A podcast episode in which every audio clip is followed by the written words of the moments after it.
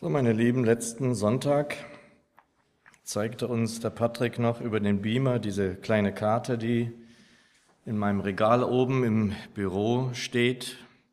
Vielleicht, wenn ihr da wart, erinnert ihr diese winterliche Nachtszene, dieser Weg, der Schnee, der da war und das Wort aus Johannes 1, Vers 9, das wahre Licht, das jeden Menschen erleuchtet, kam in die Welt. Die Gedanken dazu beschäftigen, bewegen mich noch immer. Was macht das Ganze so mit uns als Leitungsgruppe der Gemeinde, mit uns als Gemeinde? Was macht das mit dir und mir? Am letzten Sonntag wurden Lele und ich in der Vorbereitung offenbar unabhängig voneinander auf dieses Wort auch Erleuchtung hingewiesen. So habe ich mich weiter damit beschäftigt und bin vom Herrn noch auf ein weiteres Wort aufmerksam gemacht worden, das heute Predigtext sein darf. Die Menge Bibel, Bibel übrigens hat als Überschrift für diesen Abschnitt Paulus und die Seinen treten als rechte Christusboten mit Furchtlosigkeit, Wahrhaftigkeit und göttlicher Erleuchtung auf. Zu finden im zweiten Korintherbrief, wer es mitlesen möchte. Kein einfacher Text. Zweiter Korintherbrief, Kapitel 4.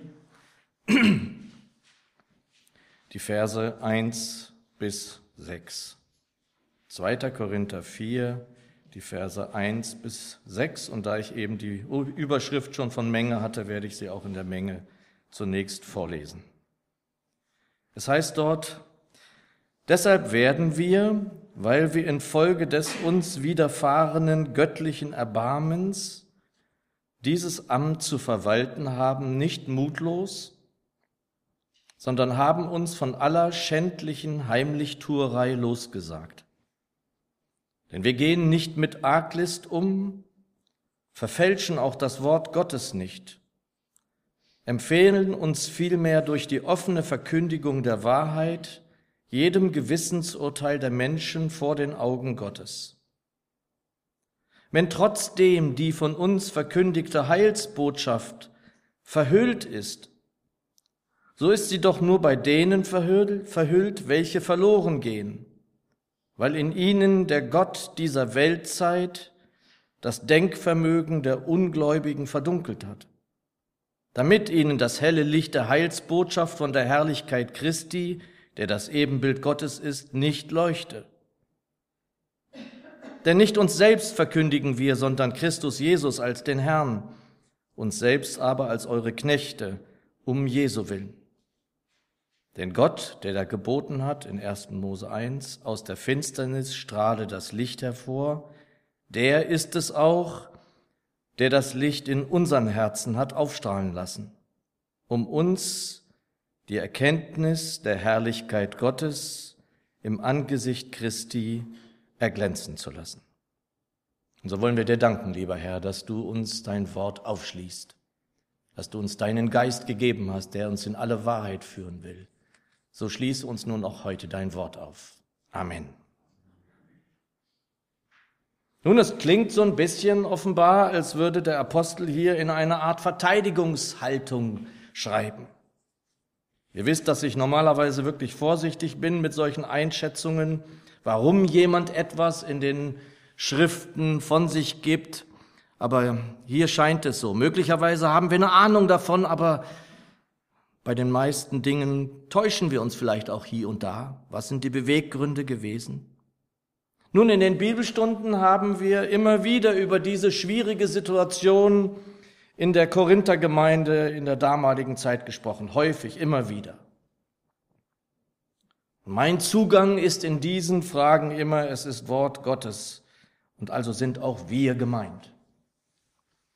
Und wenn wir nun aus der Position der Ältesten, aus der Position der Leitung dieser Gemeinde, der Gemeinde heraussprechen, so haben wir, habe ich nicht den Eindruck, dass wir uns irgendwie verteidigen müssten. Oder doch?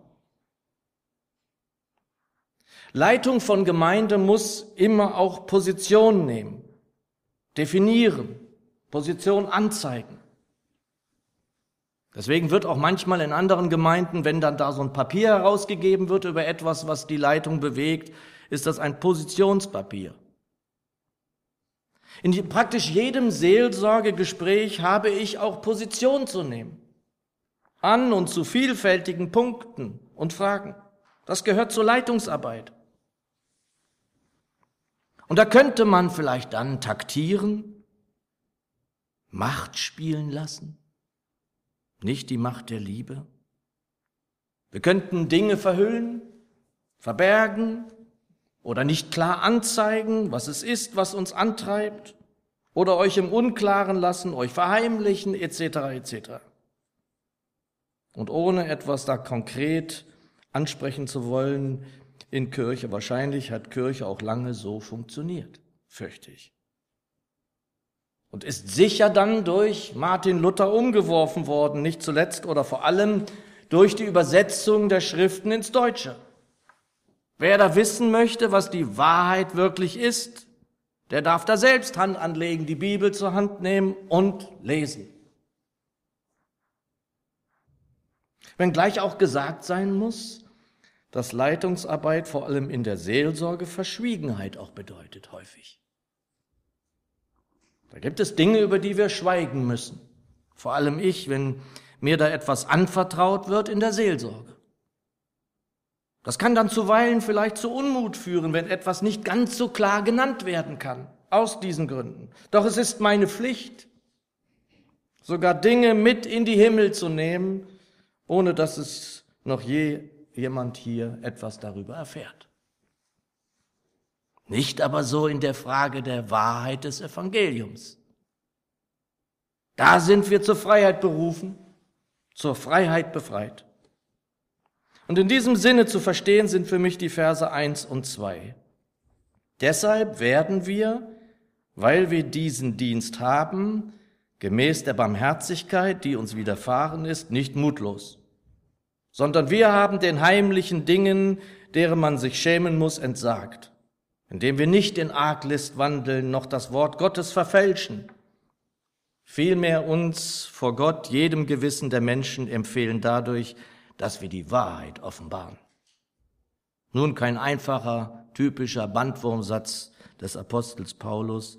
Sie wollen, sollen nicht mutlos werden, da sie dankbar auch dafür sind, diesen Dienst tun zu dürfen. Die Neue Genfer überträgt Vers 1, so sieht also der Dienst aus, den Gott uns in seinem Erbarmen übertragen hat. Und deshalb lassen wir uns nicht entmutigen.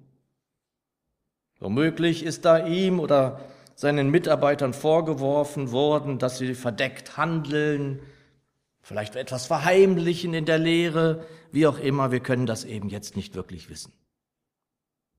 Doch es ruft den Apostel hier also auf, Stellung zu beziehen, wie ich es genannt habe, Position zu nehmen. Und die Position ist, wie Menge es übersetzt, wir verfälschen auch das Wort Gottes nicht, sondern wir empfehlen uns vielmehr dadurch, dass wir die Wahrheit offen verkündigen. Und als ich das so gelesen habe, darüber nachgedacht habe, dachte ich sofort an die Worte von Pilatus. Was ist Wahrheit? Und als Pilatus, ob nun rein rhetorisch oder auch nicht, Jesus das fragte, was antwortete der Herr da? Weiß es jemand? Er antwortete nicht. Und deswegen heißt auch eines der Romane, eine der Romane von Heinrich Böll, den ich sehr schätze, und sagte kein einziges Wort.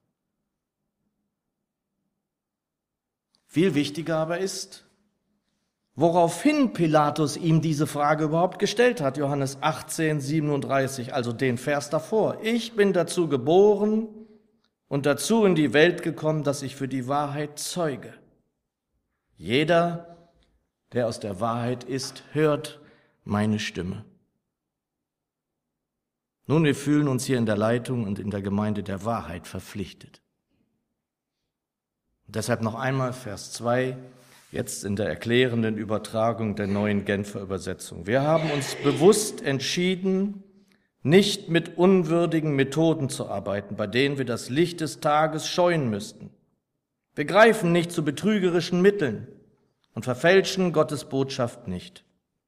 Im Gegenteil. Weil wir uns Gott gegenüber verantwortlich wissen, machen wir die Wahrheit bekannt und gerade dadurch empfehlen wir uns dem Gewissen jedes einzelnen Menschen.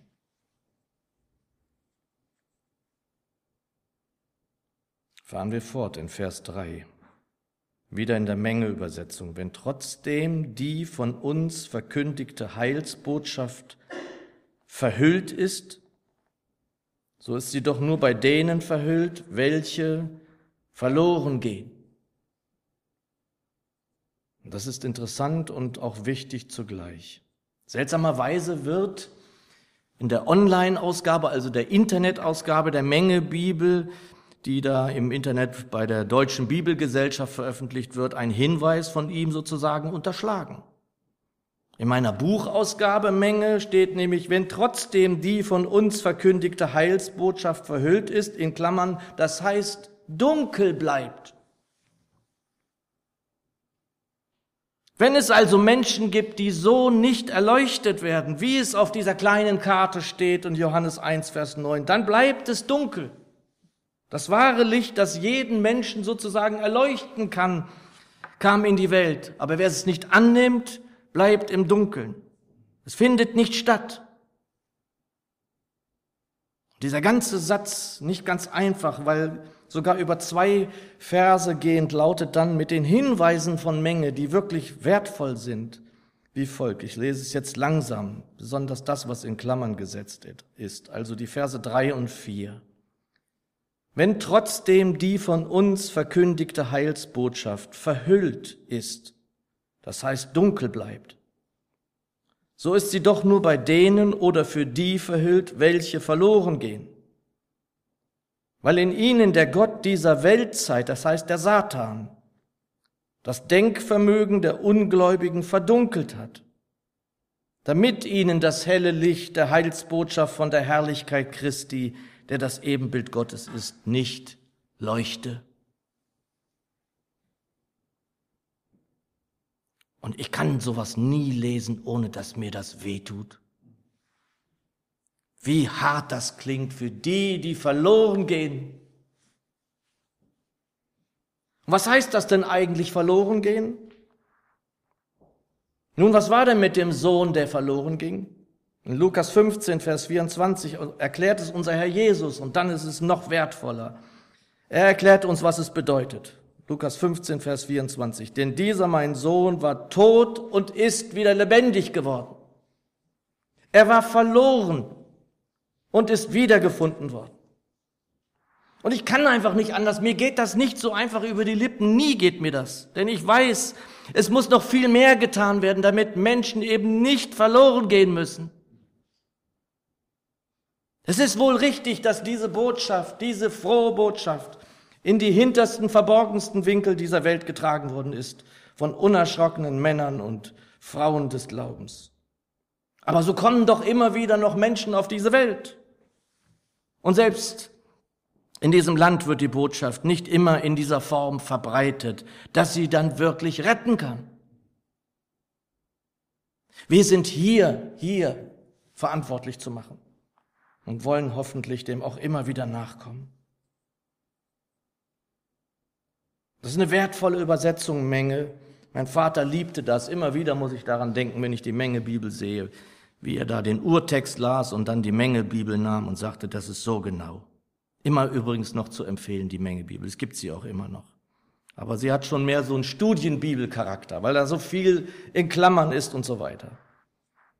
In der Vorbereitung spukte dann so ein Wort in, in mir ständig herum, weil ich es schon vorher gelesen hatte. Das ist ja eigentlich das, was ein Ausleger machen muss, dass er ein Wort mit sich trägt über Tage hinweg. Menge übersetzt in Vers 4, so hat, so ist sie doch nur bei denen verhüllt, welche verloren gehen, weil in ihnen der Gott dieser Weltzeit das Denkvermögen der Ungläubigen verdunkelt hat. Meine gute alte Zürcher Bibel, und das ging mir dann durch den Kopf, war dieses Wort oder überträgt verblendet. In denen der Gott dieser Welt die Gedanken der Ungläubigen verblendet hat. Und ganz genauso übersetzt es übrigens Elberfelder, Schlachter, Luther. Verblendet. Und meine Frau mir dann erzählte, dass sie kürzlich mit dem Auto unterwegs war und die Sonne so tief stand, dass nichts mehr geholfen hat und sie für Augenblicke Blicke dann nichts mehr sehen konnte. Autofahrer kennen das manchmal. Da gibt es Momente, in denen sieht man, man müsste eigentlich anhalten, gar nichts.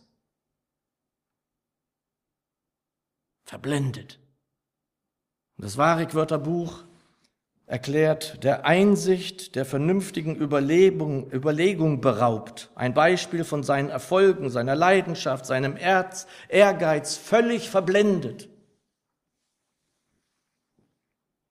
Und wir das ja wissen, dass Menschen nicht selten zur Erkenntnis der Wahrheit kommen, weil da ein Bruch in ihrem Leben stattfindet. Leider muss das offenbar manchmal so geschehen, damit sie nachdenklich werden. Alle die Geschichten von den Menschen, denen Schlimmes, Böses widerfährt und sie dann irgendwann um Hilfe gebeten haben. Wie oft hat man das schon gehört? Gott, wenn es dich wirklich gibt.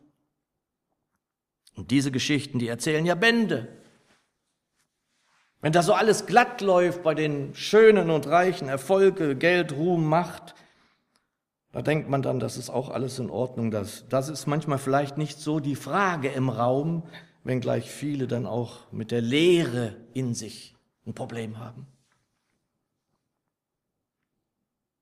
Menge ist ja in seiner Übersetzung wirklich noch deutlicher. Das Denkvermögen der Ungläubigen verdunkelt hat. Das müssen wir wissen. Da ist es also dieses Dunkel, dieses Finstere und eben auch dieses Licht, das fehlt. Johannes 1, das wahre Licht, das jeden Menschen erleuchtet. Da müssen Menschen in dieser Welt verloren gehen. Das kommt mir kaum über die Lippen, da sie verblendet sind. Sie können nicht sehen. Ihnen ist die Sicht genommen worden. Und es ist auch wichtig, dass wir das wissen, dass ihnen das verdunkelt wird, das Denkvermögen sozusagen verdunkelt von dem Fürst, von dem Gott dieser Weltzeit, der beim Namen genannt sein muss, der Satan, der Teufel. Die Neugenfer überträgt in die heutige Zeit, Vers 4, weil sie der Wahrheit keinen Glauben schenken der Gott dieser Welt hat sie mit Blindheit geschlagen, sodass ihr Verständnis verfinstert ist und sie den strahlenden Glanz des Evangeliums nicht sehen, den Glanz der Botschaft von der Herrlichkeit dessen, der Gottes Ebenbild ist, Christus. da kommen wir eben zu dem, was Auftrag und Verpflichtung für uns ist. Sozusagen auch ein Manifest für uns an dem festzuhalten, unser Ansporn und auch Freude sein darf. Vers 5. Denn wir predigen nicht uns selbst, sondern Christus, Jesus als den Herrn, uns selbst aber als eure Diener um Jesu willen. Als ich das so gelesen habe, da musste ich gleich an zwei andere Worte von, von Paulus denken, aus dem ersten Brief an die Gemeinde in Korinth im zweiten Kapitel, Vers 2. Denn ich beschloss, nichts unter euch zu wissen als Jesus Christus, und zwar als den Gekreuzigten. Und es geht mir so, und ich hoffe, es geht euch auch so, ich bin da sofort erfüllt mit Freude. Denn ohne die Predigt von Jesus ist alles nichts. Keine Predigt ohne Jesus, hoffe ich.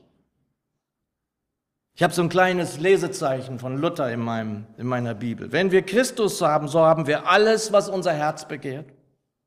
Und ich wünschte mir, und das ist eigentlich das, was uns anzusehen sein sollte, dass unsere Augen zu strahlen beginnen, wenn dieser Name unter uns genannt wird. Jesus Christus. Mein Erbarmer, mein Erlöser, mein Wunderrat, mein Friedefürst? Liebst du ihn so? Ja, das ist eben einfach wahr. Ohne unseren Herrn Jesus ist alles nichts. Und ich würde hier vorne nicht stehen ohne ihn. Und das zweite Wort, das mir einfiel, ist aus 1. Korinther 4. So soll man uns ansehen als Diener Christi und Haushalter über Geheimnisse Gottes. Wunderbar. Und sozusagen eine Kurzauslegung dieser zwei Worte des Verses 5 unseres Predigtwortes. Denn wir predigen nicht uns selbst, sondern Christus Jesus als den Herrn, uns selbst aber als eure Diener um Jesu willen. Und so sehe ich uns als Älteste dieser Gemeinde hier im Haus, so sehe ich uns als Leitungsgruppe und es ist für mich Ansporn, dass es bleibt, was wir hier hören dürfen. Wir haben nichts zu kennen und nichts zu predigen als den, der uns frei gemacht hat von aller Schuld. An der Schuld, an der wir gestorben wären, verloren gegangen wären. Wir sind deshalb als Leitungsgruppe, als Älteste dankbar, ihm hier dienen zu dürfen. Und es gibt ja noch viele in dieser Gemeinde, die dienen. Die sind ja ganz und gar mit eingeschlossen. Wir sind ja alle gemeint, die einander tragen, die einander dienen in der Andreasgemeinde. Es sind viele. Viele Hände tragen dazu bei, dass sonntags hier die frohe Botschaft verkündigt werden kann. Im Wort, im Lied, in der Musik, in der Küche, im Deko, am Beamer, die Kassierer, die den Tisch decken und, und, und. Es geht eben um das Licht, das in dieser Runde leuchten sollte, für uns, für Gäste, für Menschen, die an diesem Haus hier vorbeiziehen. Und das war so zu Beginn meines Dienstes hier in dieser Gemeinde. Das war mein Wunsch, meine Sehnsucht, dass dieses Haus hier leuchtet. Auch am Tage dass Menschen hier vorbeigehen und sich fragen, was leuchtet da? Vers 6 und letzter Vers des Predigtwortes für heute.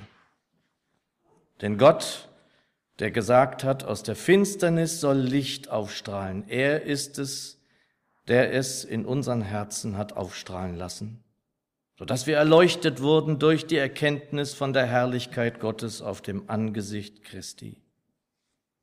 Ja, er hat das Licht gemacht, weil er selbst das Licht ist. Die Neue Genfer über, übertitelt diesen kleinen Abschnitt im zweiten Korintherbrief Licht durch das Evangelium.